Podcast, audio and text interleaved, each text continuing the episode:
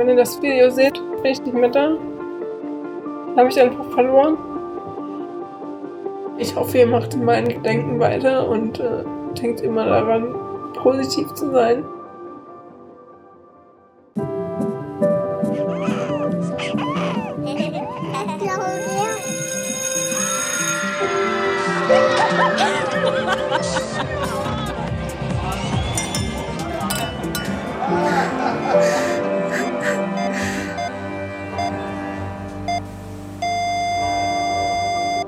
Jetzt geht's ans Sterben.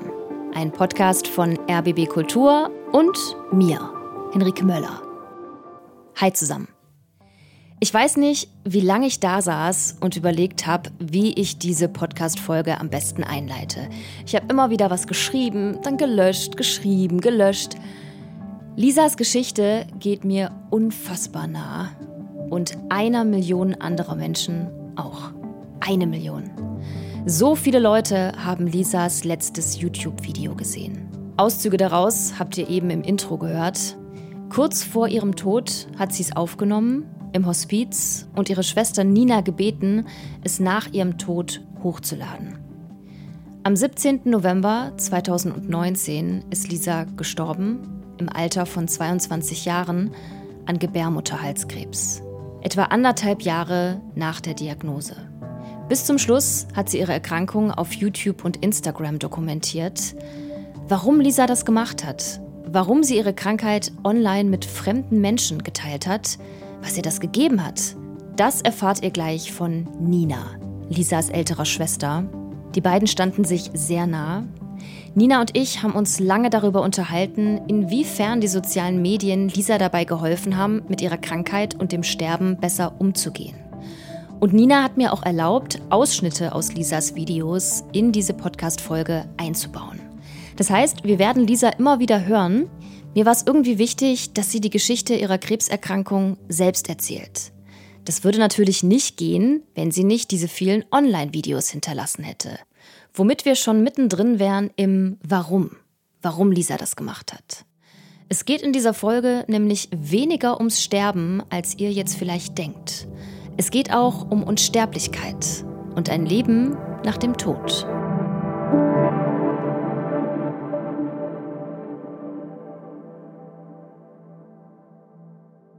Hi, äh, ja, ich bin Lisa, bin 20 Jahre alt. Eine junge Frau mit langen braunroten Haaren sitzt in einem spärlich eingerichteten Zimmer und schaut verlegen in die Kamera ihres Laptops. Es ist der 8. März 2018. Und habe mich einfach dazu entschieden, euch an meiner ähm, Krebsgeschichte teilhaben zu lassen. Ja, ich habe Gebärmutterhalskrebs. Lisa kramt ein Blatt Papier hervor und beginnt zu zeichnen. Sie zeigt, wo der Tumor genau sitzt und was die Ärzte bei der anstehenden OP machen werden. Währenddessen greift sie sich immer wieder in ihre langen, wallenden Haare. Wo ich einfach richtig Schiss war, ist diese blöde Chemotherapie. Weil ich habe Angst, meine Haare zu verlieren. Das ist für mich so, so ein ja, Super-GAU irgendwie. Lisa wirkt gefasst und gleichzeitig irgendwie ungläubig. So als hätte sie selbst noch nicht komplett realisiert, dass das hier gerade wirklich passiert. Gebärmutterhalskrebs mit gerade mal 20. Ich werde euch auf jeden Fall auf dem Laufenden halten und Leute, die Fragen haben, können mir gerne in den Kommentaren schreiben. Ich bin da gerne offen oder auch Leute, die selber Krebs haben, gerade Gebärmutterhalskrebs. Ja, würde mich auf jeden Fall freuen. Ich wünsche euch noch einen schönen Tag. Also als Lisa krank geworden ist, hat sie ähm, einfach mal gegoogelt, was ist überhaupt Gebärmutterhalskrebs, wer bekommt das? Das ist Nina, Lisas ältere Schwester. Sie ist Ende 20, bodenständig, eine, die sehr in sich ruht, so habe ich sie erlebt. Wir haben über Videochat miteinander gesprochen. Lisa hat die Diagnose also online nachgeschaut. Und im Zuge dessen hat sie einfach nicht viel gefunden oder kaum was gefunden, auch bei Mädchen und Frauen, die in ihrem Alter waren. Und hat dann für sich entschieden, ähm, ihre Geschichte einfach so ein bisschen zu erzählen, um sich selber zu helfen, aber halt auch, um anderen zu helfen und einfach, weil das Thema bei jüngeren Frauen kein präsentes Thema ist. Lisa will das Wissen weitergeben, das sie selbst bei ihrer Recherche über Gebärmutterhalskrebs gerne gefunden hätte. Sie möchte andere Leute darüber informieren, was die Diagnose bedeutet und was da genau auf einen zukommt. Das ist ihr Anliegen. Ihrer Familie erzählt sie davon aber erstmal nichts. Also eine große Mitteilung über Lisas YouTube-Account gab es gar nicht. Sie hat damit angefangen und hat das dann irgendwann erzählt. Es war völlig in Ordnung, dass sie das macht. Sie hat dann zwischendurch mal erzählt und es war auch gar, obwohl sie dann Tausende von Followern hinter hatte, war es auch gar nicht so präsent. Also es war für sie eher, ach ja, ich mach das und keine, keine große Sache in dem Sinne. Auch über ihre Erkrankung spricht Lisa nicht viel mit Nina und dem Rest ihrer Familie. Sie will ihr Leben so normal wie möglich weiterführen. Lisa hat gerade ihr Studium begonnen, Psychologie. Doch bald muss sie sich eingestehen, sie packt das nicht. Studieren und gleichzeitig eine Krebstherapie machen, das ist zu viel. Äh, ja, das letzte Video habe ich ja hochgeladen, als die erste Chemo gerade durchlief, wo es mir noch gut ging. Das fängt halt erst so zwei, ja, Tag, zwei Tage nach der Chemo, also nachdem das durchgelaufen ist, fängt das jetzt an. So ein richtiges Unwohlgefühl, mir wird schlecht ständig. Also ich habe es schlimmer erwartet, ja, aber es war schon die Hölle. Social Media war so Lisas Rauslassorgan. Sie konnte das alles rauslassen, ihre ganzen Gedanken, Sorgen, Gefühle sich austauschen und das einfach da lassen und den Alltag Alltag äh, sein lassen. Also ich glaube, wenn sie das nicht gehabt hätte, wäre sie unglücklicher gewesen. Nina schaut nicht jedes von Lisas Videos an, aber viele und sie ist zunehmend überrascht. Vieles von dem, was Lisa dort berichtet, wusste sie nicht. Details über ihre Behandlung, Medikamente, ihren Gesundheitszustand. Lisa scheint ihre Krankheit fast komplett auf die sozialen Medien ausgelagert zu haben. Ich kann auch verstehen, dass sie so vor der Familie manchmal nicht unbedingt erzählen wollte, boah, mir geht's gerade so schlecht, weil sie ganz genau wusste, wir machen uns dann ganz viele Sorgen das, was sie da so detailreich erklärt hat und was sie da so erzählt hat, es würde keiner aus Respekt zu ihr hingehen und sagen, hey, wie war das nochmal mit der Operation? Was haben die nochmal wo weggeschnitten? Das macht man ja nicht. Das ist ja unhöflich. Ne? Und ähm, warum ist es unhöflich? Ja, es ist doch einfach ein Interesse. Ja, es ist Interesse, aber ich weiß ich nicht. Also ja, das ist unhöflich, kann man ja nicht sagen. Aber das ist ja, ähm, man will ja anderen Indiskret Personen, meinst du? Man, also, dass man den Leuten ja. zu nahe damit tritt irgendwie? Ja, ich glaube, also vor allem so Familien und Freunde wollten ihr einfach nicht so nahe treten, wollten das nicht zum großen Thema machen, wollten nicht, dass sie sich da irgendwie unwohl fühlt. Und es wollte sie niemand so mit dem Gesprächsthema Krankheit runterziehen, weil das sowieso einfach, also sie hat das gerne erklärt, sie hat auch gerne darüber gesprochen. Aber ähm, ich glaube, dass das trotzdem auch so für uns alle, also ich würde jetzt mal sagen, Menschen generell ein unangenehmes Thema ist und man doch immer noch so Hemmungen hat, eine Person, auch wenn es einen interessiert, wirklich genau zu fragen, wie war das denn? Was wurde denn da weggeschnitten oder so? Vielleicht habt ihr meine Haltung dazu gerade schon ganz gut rausgehört. Wenn wir Leute nicht auf ihre Erkrankung ansprechen, liegt es dann wirklich daran, dass wir Angst haben, sie runterzuziehen? Oder sind die wahren Gründe nicht andere? Zum Beispiel, dass wir uns selbst nicht ans Thema rantrauen lieber verdrängen wollen. Oder einfach auch nicht wissen, wie wir darüber reden sollen. Die Angst, was Falsches zu sagen, rumzustammeln, versehentlich dabei unsensibel zu sein, die ist, glaube ich, sehr, sehr groß. Und ich kann das auch verstehen. Gleichzeitig glaube ich aber, es gibt nichts Schlimmeres, als Leute überhaupt nicht auf ihre Krankheit anzusprechen. Also lieber ein bisschen tollpatschig sein, als gar nicht drüber zu reden. Und genau das tun wir im Internet ja auch. Da fragen wir einfach drauf los. Da haben wir weniger Hemmungen. Die Erfahrung hat zumindest Lisa gemacht und auch ihre Schwester Nina. Ich hatte die Situation auf der Arbeit. Es ging um Familie und Geschwister und meine Arbeitskollegin hat mich gefragt, wie viele Geschwister hast du denn? Habe ich gesagt, drei. Und ja, was machen die denn? Bla. Und dann habe ich gesagt, und meine Schwester ist verstorben. Und dann kommt dieser geschockte Gesichtsausdruck. Und die Personen wissen dann gar nicht, was sie sagen sollen. Und das Erste, was dann immer rauskommt, ist, das tut mir leid. Und dann sage ich immer, es muss dir nicht leid tun. Mir geht's gut damit. Es ist okay für mich. Ne?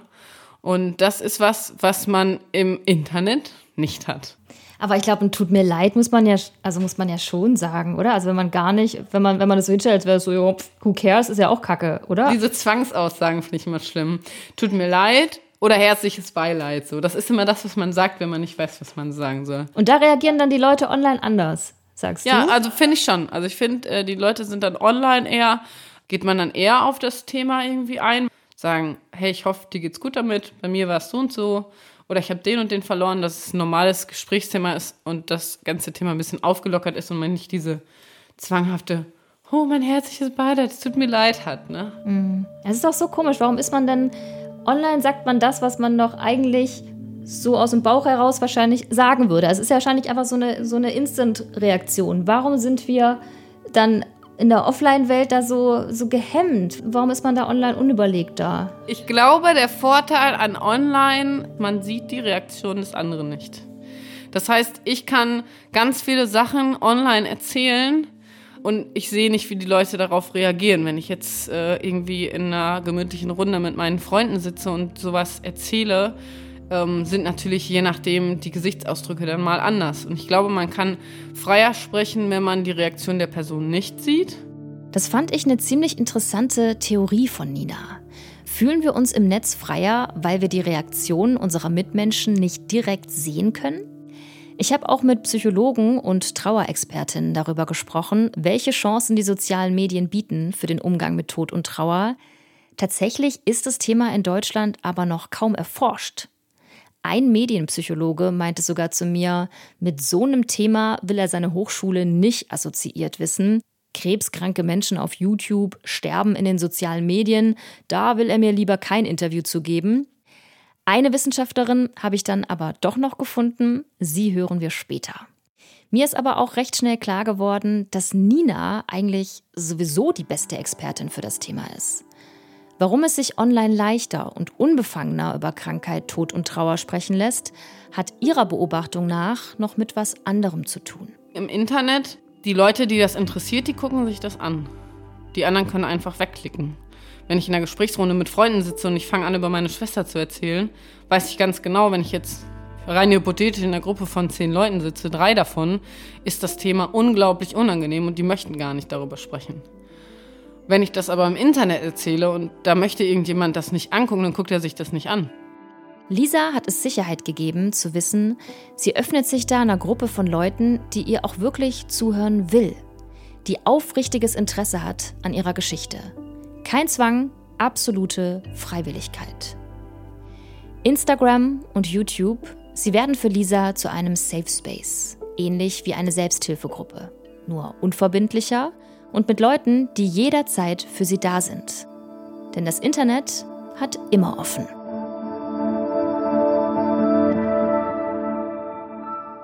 Etwa ein halbes Jahr nach Lisas Gebärmutterhalskrebsdiagnose stellt sie ihr siebtes YouTube-Video online. Entschuldigung, dass das letzte Video so lange her ist, aber in den letzten Wochen ist viel passiert. Ich musste viel erstmal runterkommen, über vieles nachdenken und äh, deswegen hat das ein bisschen lange gedauert ja, die Ärztin hat mir halt gesagt, dass aus diesen Berichten, aus den ähm, OP-Berichten und alles halt hervorgeht, dass äh, die, ich Metastasen im Bauchfell habe. Bauchfellkrebs zählt als nicht heilbar. Ich muss sagen, vor zwei Wochen hatte ich so das extremste Tief, wo ich halt äh, einfach sagte, was bringt das überhaupt noch? Und äh, ich sterbe ja eh bald und all sowas. Aber ja, aus dem Tief komme ich so langsam wieder raus. Und dass es halt irgendwie doch lohnt, sich weiter ja, weiter gegen diese verkackte Krankheit anzukämpfen. Die Anteilnahme unter Lisas Video ist riesig. Diese Kommentare haben mir einfach unglaublich viel Kraft gegeben. Also viele Leute haben ihr nur die besten äh, Sachen gewünscht, nur positive, motivierende Kommentare. Das war für sie auch so ein bisschen auch nochmal so ein Antrieb, auch weiterzumachen und ähm, sich nicht alleine zu fühlen. Lisas Followerschaft wird immer größer. Aus 1000 YouTube-Abonnenten werden 10.000, werden 30.000. Doch mit dem Zustrom ändert sich plötzlich das Feedback. Auf einmal sind da Leute, die Lisa keine Bewunderung aussprechen wollen, denen es nicht darum geht, ihr Mut zu machen. Also die negativen Reaktionen waren, Vorwürfe, dass sie die Pharmaindustrie unterstützt, Vorwürfe, dass ähm, ihre Krankheit nur gefaked ist. Als diese angefangen hat, Spendenaufrufe zu machen für zum Beispiel das Hospiz, wurde ihr dann vorgeworfen, sie würde sich das Geld in die eigene Tasche stecken oder sie angefeindet wurde, weil sie eben über sowas gesprochen hat. Sowas sollte man noch nicht im Internet verbreiten. Ja, für all die Leute, die ähm, unter den Videos einfach geschrieben haben, dass ja man mit Krebs selber schuld ist und dass Chemo ja der eigentliche Selbstmord ist und keine Ahnung was. Wenn jemand mir schreibt, ja, du machst Chemo, das ist alles total blöd, finde ich das doof, weil ich, das ist meine Meinung, jeder hat seine, jeder eine andere Meinung. Ich akzeptiere das, wenn ihr eine andere Meinung habt. Ich höre auch gerne andere Meinungen an, aber dann müsst ihr meine nicht schlecht machen. Lisas Videos werden weniger. Sie hat keine Lust, sich mit Hatern rumzuschlagen. Und keine Kraft. Lisa geht es körperlich immer schlechter. Was auch immer sie an Therapie probiert, nichts schlägt an. Ich habe mir überlegt, ob ich das sage, aber es ist nun mal so. Es ist für mich im Moment ein Leben, was für mich persönlich nicht lebenswert ist. Weil ich mache den ganzen Tag gar nichts. Ich gucke, dass ich meine, ich sage jetzt mal, meine Lebensfunktion schaffe. Weil selbst atmen finde ich manchmal sehr, sehr anstrengend. Ich schaue, dass ich es schaffe, etwas zu essen. Selbst da habe ich das Problem, dass es nach der Bestrahlung manchmal rauskommt. Und für mich ist es im Moment einfach keine Lebensqualität. Inwiefern ging es Lisa auch darum, nichts zu beschönigen? Weil Lisa war ja sehr schonungslos ehrlich, was ich total gut finde. War das so ein bewusster Ansatz oder ist sie einfach so, konnte nicht anders? Ich glaube, so vor allen Dingen, je weiter ihre Krankheit war, desto mehr wollte sie auch einfach zeigen. Leute, so läuft es gerade. Es ist nicht wie in einem Scheißfilm. Oh, wie heißt der denn? mit diesem Mädchen, die da auch krebskrank ist und die dann da noch. Das Schicksal ist ein. Genau, das Schicksal ist ein mieser ja. Verräter, dieser ja. Film. Ganz toller Film, aber ganz ehrlich, so ist es nicht. Ne? Also es ist. Äh, ja, es ist einfach äh, anders, als man, als, sich, als man sich das vorstellt. Und ich glaube, vor allen Dingen dieses Ehrlichsein und diese Realität zeigen, hat ihr auch viel gegeben, das zu akzeptieren, dass sie krank ist, dass es ihr gerade schlecht geht.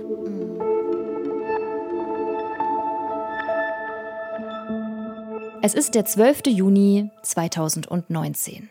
Lisa sitzt in ihrer Wohnung auf einer blauen Couch. Ihre Haare sind nach der Chemo wieder nachgewachsen. Tapfer blickt sie in die Kamera. Ja, ich weiß nicht, wann ich das nächste Video mache, muss ich ganz ehrlich sagen, weil ich einfach. Also ich habe nicht Schwierigkeiten damit klarzukommen, ich habe auch keine Angst vor dem Tod. Ich habe halt Angst davor, vorher zu leiden, das schon. Und was mir am, ich sage jetzt mal, am schwierigsten fällt, ist zu wissen, wen ich alleine lasse. Und mir tut das einfach so leid für meine Mama. Meine Mama verliert ein Kind und ich glaube, das ist das Schlimmste, was man, ne, was überhaupt geht. Okay, stopp. Es fühlt sich nicht richtig an, das Video weiterlaufen zu lassen. Ich weiß nicht, wie es euch geht, aber als ich mir Lisas Videos angeschaut habe, habe ich mich ganz oft gefragt, warum mache ich das? Warum schaue ich Lisa dabei zu, wie sie so sehr leidet? was läuft da falsch bei mir? Ist es nicht irgendwie total krank, anderen Leuten online beim Sterben zuzusehen? Das hat schon etwas Voyeuristisches, aber ich glaube, wenn man es positiv sagt, dass man mitfühlt ja, in dem Prozess, weil man einen Menschen zwar jetzt nicht direkt kennt, aber durch das Internet das Gefühl und durch dieses Bewegtbild, ja, das Gefühl hat, man kennt diese Person. Das ist Professor Dr. Katrin Döveling. Sie ist Medienkommunikationswissenschaftlerin mit Schwerpunkt Emotionsforschung. Leider war die Audioqualität bei unserem Chat nicht so gut. Ich wollte sie aber trotzdem unbedingt in dieser Folge auftauchen lassen, weil sie eine der wenigen ist, die in Deutschland zu Tod und Trauer in den sozialen Medien forscht. Katrin Döveling könnte sich vorstellen, dass auch deshalb so viele Leute Lisas Videos angeschaut haben, weil sie eine Möglichkeit sind, sich dem Tabuthema Sterben ganz behutsam anzunähern jeder mit der Dosis, die er oder sie erträgt. Dadurch, dass wir diese Nähe aus der Distanz erleben, weil das ist eine gewisse Form von Nähe, emotionale Verbindung in der Thematik. Wir erleben diese Nähe aus der Distanz. Wir sitzen alle irgendwo zu Hause und sehen das. Das ist noch was anderes, als würden wir jetzt quasi die ganze Zeit das verfolgen müssen. Wir wollen uns nicht jeden Tag von morgens bis abends mit diesem Thema auseinandersetzen. Und im Internet können wir es anmachen. Und wenn es uns zu viel wird, können wir es auch wieder ausmachen. Im Herbst 2019 kommt Lisa ins Hospiz. In Folge 1 dieses Podcasts mit Natascha habe ich genauer erklärt, was ein Hospiz ist und wie man sich das dort vorstellen kann. Falls ihr die Folge noch nicht kennt und ihr mehr zu Hospizen wissen wollt, hört sie doch gerne an. Ja, ich bin seit einigen Wochen im Hospiz. Ich war ja sechs Wochen oder acht Wochen, glaube ich, im Krankenhaus. Bin jetzt seit zwei oder drei, ich glaube drei Wochen inzwischen im Hospiz. Äh, mir geht es von Tag zu Tag schlechter. Ich habe, wenn ich, wenn man jetzt zum Beispiel guckt, wenn ich blinzel, Ist mein, macht mein linkes Auge nicht mehr mit. Ich habe Sprachstörungen teilweise. Meine Zunge geht nicht mehr nach links. Ich habe wiege nur noch 60 Kilo. Äh, mir ist ständig übel. Ich kann kaum noch essen. Also es wird immer schlimmer. Als sie das hören, drehen ein paar von Lisas Followern komplett durch. Als Lisa schon im Hospiz war, hat jemand angerufen im Hospiz, nach Lisa gefragt, obwohl Lisa nie gesagt hat, wie das Hospiz heißt, ob er eine Auskunft oder sie eine Auskunft äh, über den Gesundheitsstatus bekommen kann.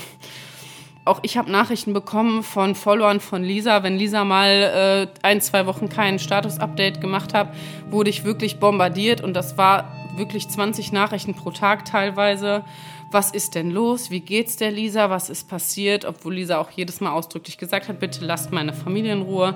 Die haben meine Mutter versucht zu kontaktieren. Also es war wirklich oft so, dass ich dachte, jetzt ist es zu viel. Jetzt drehen die Leute völlig am Rad. Mich hat wirklich jemand gefragt, nachdem Lisa gestorben ist, was mit Lisas Haaren ist. Lisa hat sich ja die Haare abgeschnitten, ob sie ein Stück von Lisas Haaren noch haben kann. Dann hat mich auch jemand gefragt, ob ich ihr ein, ein ausgedrucktes Foto von Lisa schicken würde in den Bilderrahmen, weil die gerne eine Erinnerung für sich zu Hause haben möchten, weil sie äh, ja so mit Lisa mitgefiebert haben. Also auf der einen Seite macht es mich echt sauer und, und ich verstehe es überhaupt nicht. Aber auf der anderen Seite ist es schon lobenswert, dass sie meine Schwester so toll fanden, dass sie da wirklich ja extrem mitfühlen oder so intensiv mitfühlen. Ich glaube, das ist wie so ein bisschen diese Teenie-Mädels, ähm, die drei Wochen vor einem Tokyo-Hotel-Konzert äh, auf der Straße campen. Weiß nicht, für die Leute war Lisa wie so ein Gott oder so. Das ist aber echt so ein bisschen so ein Fantum, wie du das auch beschrieben hast. Die stellen dann andere Leute über sich und dann Ja, dass so solche Leute dann einfach in, in ihrem normalen Leben vielleicht keinen sozialen Kontakt mehr haben oder kein kein Vorbild haben, dass, dass die sich dann so in, in jemand anders irgendwie reinsteigern. Ne?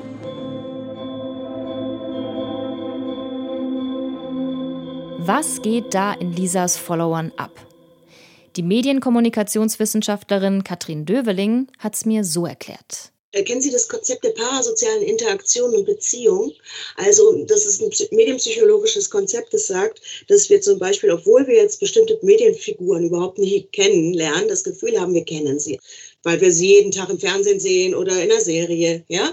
Und deswegen parasozial, weil es eben nicht dieses Wechselseitige beinhaltet, sondern einseitig auf meiner Seite die, die Interaktion stattfindet. Aber man hat das Gefühl, eine quasi Freundschaft aus der Distanz aufzubauen, weil gerade wenn man sich so emotional zeigt, und so menschlich, dass man wirklich mitverfolgt, wie Lisa die Haare verliert, dass man wirklich das Gefühl hat, man kennt diese Person und will weiter wissen, wie es ihr geht. Parasoziale Beziehungen bauen wir also alle auf, auch ihr gerade mit mir und ich mit euch.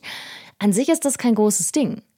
Parasoziale Beziehungen können aber auch pathologisch werden, also krankhaft, wie bei ein paar von Lisas Followern schreibt bitte nicht meine Familie voll, bitte tut mir den Gefallen. Und also nicht meine Geschwister, nicht meine Eltern, nicht meine Großeltern. Einige haben nämlich schon bei meinen Großeltern angerufen. Sondern bitte habt den Respekt und haltet Abstand. Weil ich denke gerade meiner Familie, für die ist es gerade unheimlich schwer. Und es wäre einfach eine Zumutung, noch wenn Fremde dazu kommen. Am 17. November 2019 erscheint das letzte Video auf Lisas YouTube-Kanal. Es trägt den Titel Ich bin nicht mehr da. Es war für mich schwer, das Video anzugucken. Ich habe es auch ehrlich gesagt erst angeguckt, als ich es schon hochgeladen habe. Ich habe es mir vorher nicht angeguckt. Aber ich wusste, auf was ich mich einlasse oder ich war ein bisschen vorbereitet, dass das jetzt nochmal Lisas letzte Video für ihre Fans ist. Ich glaube, viel schwieriger fand ich, dass sie halt auch Videos für Familie und Freunde gemacht hat. Ach, und das war immer jeweils nur für die eine Person. Also du darfst das Video an dich jetzt mit niemand anderem innerhalb der Familie teilen. Genau, also jedes Familienmitglied hat einen USB-Stick bekommen und da war für jeden ein persönliches Video drauf. Dieses private Video nur für mich anzugucken, fand ich einfach schwieriger, weil das nochmal eine persönliche Botschaft an mich war. Natürlich meint man es gut, wenn man vielleicht noch ein Abschiedsvideo macht, aber ähm, man muss halt dann sich auch in, zu Lebzeiten darüber im Klaren sein, dass die Angehörigen das vielleicht nicht ertragen, dass sich das anzugucken. weil wenn jemand verstirbt, dann kommt der nicht wieder. Und der Prozess, das zu akzeptieren, ist ein langer und schwieriger. Und wenn es einfach dann so ein Abschiedsvideo gibt, kann es natürlich schwierig sein, weil man einfach nach dem, über den Tod hinaus die Person da nochmal sieht, die einen nochmal anspricht, die nochmal was erzählt. Das kann natürlich auch für, für Angehörige nochmal unglaublich schwer in diesem Akzeptanzprozess sein, dass die Person jetzt nicht mehr da ist und dass das Video aufgenommen wurde, bevor sie gestorben ist. Ich finde, da hat Nina was ganz Wichtiges gesagt. Es klingt ja erstmal nach einer durch und durch schönen Idee, Familie und Freunden noch was zu hinterlassen. Aber es kann auch sein, dass man es mit diesen Abschiedsvideos für sie nur noch schlimmer macht. Ich glaube, das kann sich jeder vorstellen, wie irritierend oder auch verstörend das ist, ein Video von einer Person zu sehen, die gerade gestorben ist. Man hat gerade gehört, sie ist tot und dann ist sie im Video plötzlich wieder lebendig. Und im Fall von Lisa gibt es ja nicht nur die privaten Videos für die Familienmitglieder, sondern auch die vielen Videos, die Lisa online hinterlassen hat, auf denen sie lebt und erzählt und einen ja auch direkt anspricht. Ich kann verstehen, wenn Lisa sagt, für ihre Familie ist es nicht immer leicht, mit Lisas digitalem Nachlass umzugehen. Also wie Lisa jetzt im Internet dasteht, ist das ja die 22-jährige kranke Lisa, die an Krebs verstorben ist. Ich finde es auch wichtig, nochmal zu sagen und nochmal zu zeigen, Lisa war nicht nur krank. Und ich möchte nicht, dass nur das übrig bleibt, sondern dass man im Zuge dessen auch noch ein bisschen was von Lisa sieht, wie war sie eigentlich, wenn, als sie gesund war. Nina und ihre Familie haben deshalb beschlossen, Lisas Instagram- und Facebook-Account online zu lassen, weil dort Fotos und Videos von der gesunden Lisa sind. Lisa beim Rumblödeln, beim Handballspielen, beim Feiern mit Freundinnen und Freunden, nicht so wie auf YouTube. Dort gibt es sie nur in krank. Natürlich könnte Nina auch alle Accounts löschen, aber das kommt für sie nicht in Frage. Lisa hat ihr zwar Freiheiten gegeben, mit den Accounts so umzugehen, wie sie das für richtig hält, aber alles stillzulegen, das hätte Lisa nicht gewollt, glaubt Nina. Also ich finde, dass Lisa unglaublich viele Leute erreichen konnte und immer noch unglaublich viele Leute erreicht. Sie wollte einfach Hoffnung machen, sie wollte viele Menschen aufklären. Das ist ja, was sie wollte, deswegen werde ich das auch nicht löschen. Aber fühlt sich das für dich so ein bisschen so an, als würde Lisa weiterleben durch das, was sie online hinterlassen hat? Ja, ich glaube schon, dass sie dadurch so ein Stück weit irgendwie für immer bleibt. Und natürlich auch, je länger das Ganze online ist, desto mehr Leute kann sie auch noch erreichen. Und ich glaube, keiner wünscht sich einfach weg zu sein. Und wir wollen alle irgendwie irgendwas dalassen. Und YouTube-Videos oder Instagram-Kanäle bieten sich da einfach an. Und genau das ist das, was sie wollte. Welche Bedeutung haben die sozialen Medien für Tod und Trauer? Von den Erfahrungen, die Lisa und auch Nina gemacht haben, nehme ich für mich mit, da liegen viele Chancen. Man muss aber auch vorsichtig sein. Instagram und Co sind keine geschützten Räume, auch wenn sie sich manchmal so anfühlen. Alles, was man dort postet, ist für jeden zugänglich, auch für Hater. Auf der anderen Seite sind Instagram und YouTube ein wertvoller Rückzugsort für Trauernde. Lisa hat dort andere Betroffene gefunden. Der Austausch mit ihnen hat ihr viel Kraft gegeben. Nina wiederum hat nach Lisas Tod mit vielen anderen Trauernden über Instagram geschrieben. Beiden ist es leichter gefallen, online darüber zu reden als offline. Aber was bringt es, wenn wir in der Offline-Welt weiterhin so unbeholfen mit dem Thema umgehen? Oder gibt es da Übersprungseffekte? Also ich glaube schon, dass wenn man im Internet oder online mehr darüber spricht, dass das auch, dass man das ins normale tägliche Leben wirklich mit einbeziehen kann und dass man besser damit umgehen kann oder anders damit umgehen kann. Muss ja nicht immer besser sein, aber ich habe jetzt zum Beispiel die Erfahrung gemacht, dadurch, dass ich meine Erfahrung jetzt geteilt habe, wie habe ich mich denn in welcher Situation gefühlt und auch positive Resonanz dazu bekommen habe, dass ich mich auch sicherer fühle, wenn ich im Alltag darüber spreche. Die Trauerexpertin Birgit Janetzky sieht da auch durchaus Potenzial.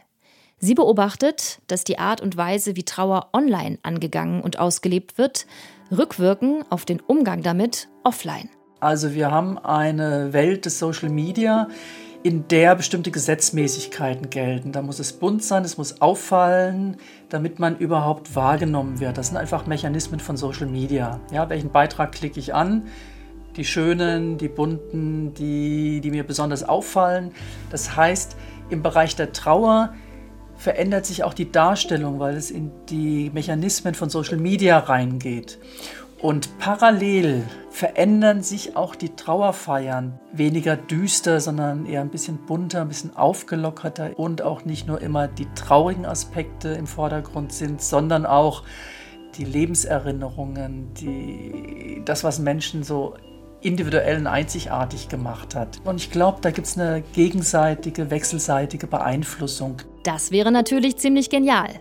Wenn Social Media dazu beitragen würde, dass wir lockerer und mit weniger Kloß im Hals über Tod und Trauer sprechen würden. In der Offline-Welt. Denn am Ende kann man Trauer auch nicht nur online bewältigen.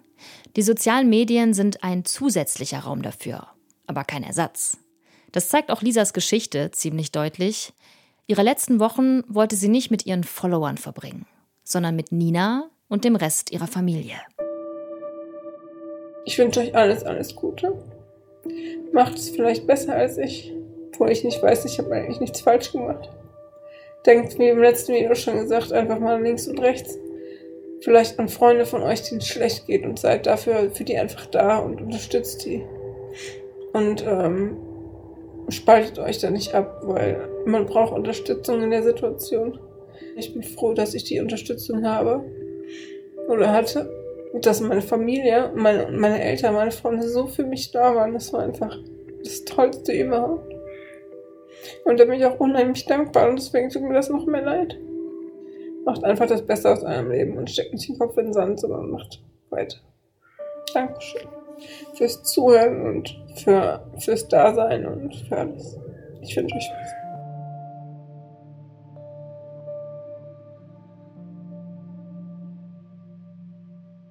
Das war Lisas Geschichte.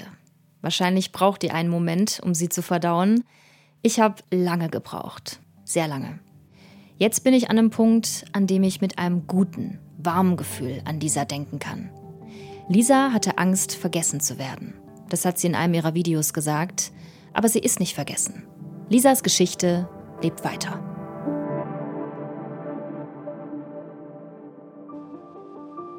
Nächste Woche bei Jetzt geht's ans Sterben lernt ihr Mats kennen. Mats musste 2018 eine Entscheidung treffen, an der er beinahe zerbrochen wäre. Soll mein Vater künstlich am Leben gehalten werden oder nicht? Warum hat mich das so belastet? Naja, weil ich mir selber das Leben eines anderen von meinem eigenen Vater aufgelastet habe. Jetzt geht's ans Sterben ist ein Podcast von RBB Kultur und mir, Henrike Möller. Redaktion Romy Sigmüller. Originalmusik Jakob Ilja. Mastering Bernd Bechtold.